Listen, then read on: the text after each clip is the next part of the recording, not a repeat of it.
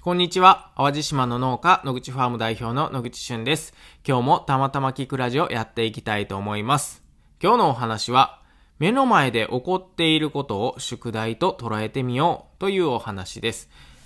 えー、まあ僕農業を始めて11年目なんですけれども、農業を始めた当時、えー、最初は本当にもう下調べもせずに農業やりたいということでね、この世界に飛び込んだんですね。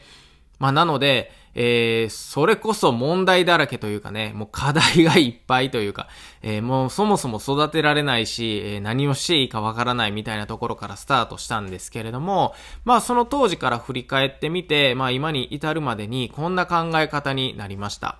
えー、目の前で起こっていることは、あのこれは僕に課された宿題なんじゃないかなと思うんですよね。で、えー、その宿題を少しずつ、あの、クリアしていくと、また、えー、次の日には新しい宿題が、え、出されて、で、またその宿題をクリアしていくと、えその次にはまた次の宿題が待っていると。まあ、そんなイメージなんですよ。まあ、具体的にどういうことかっていうとね、あのまあ、僕農業を始めた時はもう本当に、あの、さっきも言ったように、前の仕事を辞めてですね、すぐに農業をやりたいということで、えー、よっしゃ、今日から農家やぞっていうことでね、えー、意気揚々と朝起きたのを覚えてるんですけれども、ほんじゃ農家って一体何するねんってなった時に、えー、今日から農家っていう風に張り切ったんですけれどもね、もちろん収穫するものもなければ、えー、何もないと。えー、じゃあどうするねんということでね、えー、か、駆け込み寺のように親戚のおじさんが、えー、まあ農業してますので、えー、まあそのおじさんのところに聞きに行ったっていうのをね、えー、覚えてるんですが、えー、まず、えー、種を巻いたらいいよというね、すごい初歩的なアドバイスをいただきまして、えー、じゃあ、そうか、農業とは種をまくことからスタートさせるんだなっていうことになったんですよ。じゃあ種をまいたらま、ま、巻くのはいいんですけれども、じゃあ何の種をまいたらいいのか。水やりはどうしたらいいのか。えー、日々の管理はね、どんな風に観察してればいいのか、もうわからないことしかないんですよね。で、えー、本当にまあ、つまずくというよりはもう、こうなんやろね、壁にぶち当たってぶち当たってね、えー、右に行っても左に行ってももう壁しかないと。まあそういった状況で、えー、毎日過ごしていました。で、えー、やはりね、種を何回か巻くと、だんだん容量もつかめてきたりだとか、あ、水やりってこんな風にするといいんやな、ということでね、えー、毎日おじさんの家に行って、えー、おじさんが種を巻いたら僕も帰ってきて種を巻くと、まあそんな風にね、えもう真似ばっかりしてたんですよ。で、えー、まあその目の前にやってくる宿題って一体何なのかっていうとね、おじさんと同じような真似をしているのに僕だけね、えー、全然野菜の育ちが悪いとか、そんなこともぜ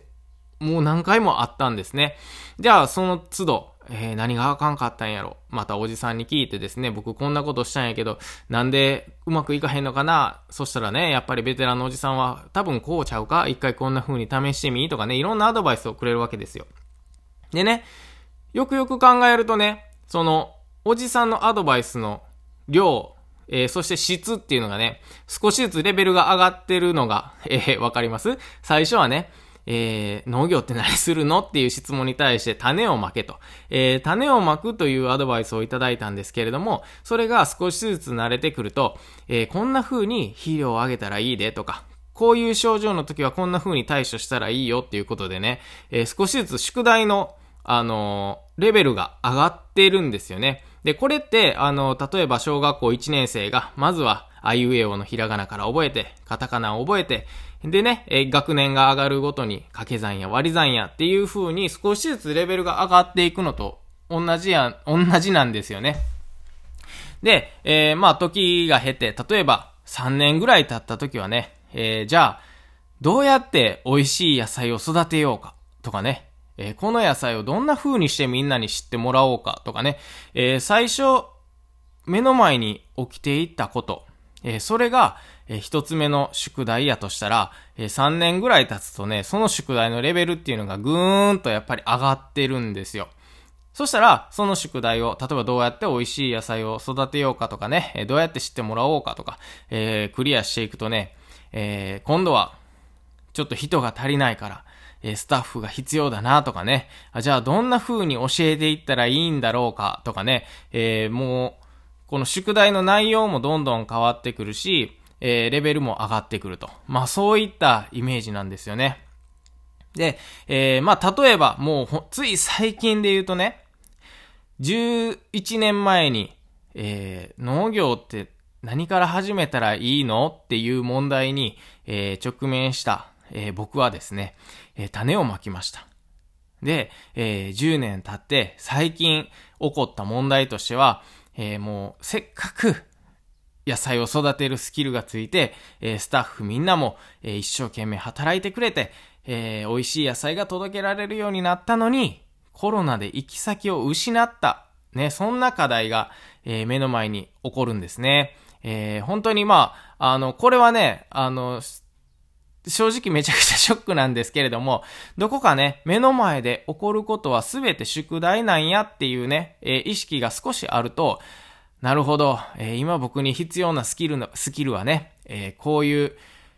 緊急事態をどう回避するかみたいなスキルが必要になってくるんやなと。え、それを、じゃあこの宿題をなんとかクリアした時には、また次の、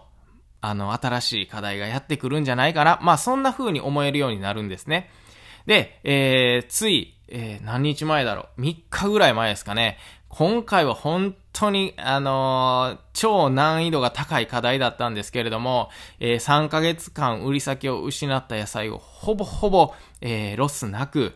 す、べ、て、あの個人のお客様に、え買っていただけるようなね、え取り組みをしてね、えロスなく乗り越えたというような、えことになっています。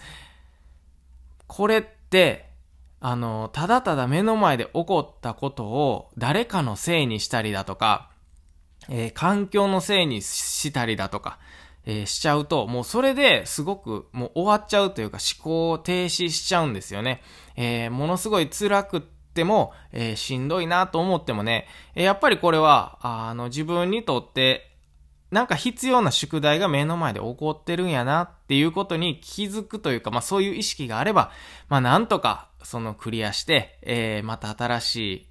自分にというか、えー、ちょっとレベルが上がった自分と、まあ、出会えるのかな、なんてね、えー、思ったりします。で、これ不思議なんですけれども、あのー、目の前で起こっている出来事っていうのはね、あのちょっと自分の今持っているレベルとかスキルの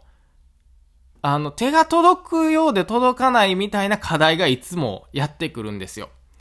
えー、例えば、農業1年目の時にね、僕がコロナに遭ってたら、もうその時にもうすでに廃業してると思うんですよね。えー、こんなんやってられるか、みたいな感じでね、えー、きっとそうだと思います。えー、これが例えば5年目だったとしても僕はこの課題をクリアできなかったんじゃないかなと、えー、思ったりするんですよ。まあなので、もう神様なんだか、もう何なんだか、ちょっとわからないんですけれども、本当にうまいことできてるなって思うのは、えー、自分がちょっと手を伸ばして届くか届かないか、みたいな、あのーちょっと頑張らないとクリアできない、そんな課題がね、えー、目の前に、えー、いつも転がり込んでくると。まあそこでわかるのは、人生を生きていたら、あの、宿題ばっかりなんですよね。えー、これをなんていうのか、徳を積むというのか、自分の、えー、スキルを上げるというのか、えー、わからないんですけれども、えっ、とね、えーなんだかんだやっぱり目の前で起こって何も起こらないなんていうことはね、えまずないんじゃないかなってもう最近思っています。まあなのでね、えこれを、まあ、いずれにしても起こるんだったら、まあクリアする方向で頑張ってみたら、えー、まあちょっと自分もレベルが上がったりだとかね、ちょっと周りも、幸せになったりするのかなと、思ったりもします。まあただ、あの、一個言えることは、あの、目の前ですごい大きな宿題が起こってるとか、え何かが、えー、起こった時にね、もう必ずしもクリアしなあかんっていう意気込みが別になくてもいいかなと思うんですよ。えー、まあその宿題が嫌なら、えーやめ、やめてもいいし、えパスしてもいいし、えそれはね、あの、必ず、あの、クリアして、え成績表としてね、あのもらわないと次進学できないとか、まあ人生においてそういったことがきっとないと思うんで、あの、いやもうこれは僕はもう無理だと思った時にはね、えー、そ、この宿題パス、えー、次の宿題までちょっとゆっくりしようかとかね、えー、自分の時間を取るっていうのもまあ大切なんかなと思ったりしています。えー、ということで今日は、目の前で起こっていることを宿題と捉えたら、え結構ね、ゲーム感覚で、えー、楽しめたりとか、もうそれをクリアした時にはまたね、ちょっとだけレベルが上がった自分と、まあ、出会えますよというお話でした。えー、今日も最後まで聞いてくださりありがとうございました。また次回お会いしましょう。バイバイ。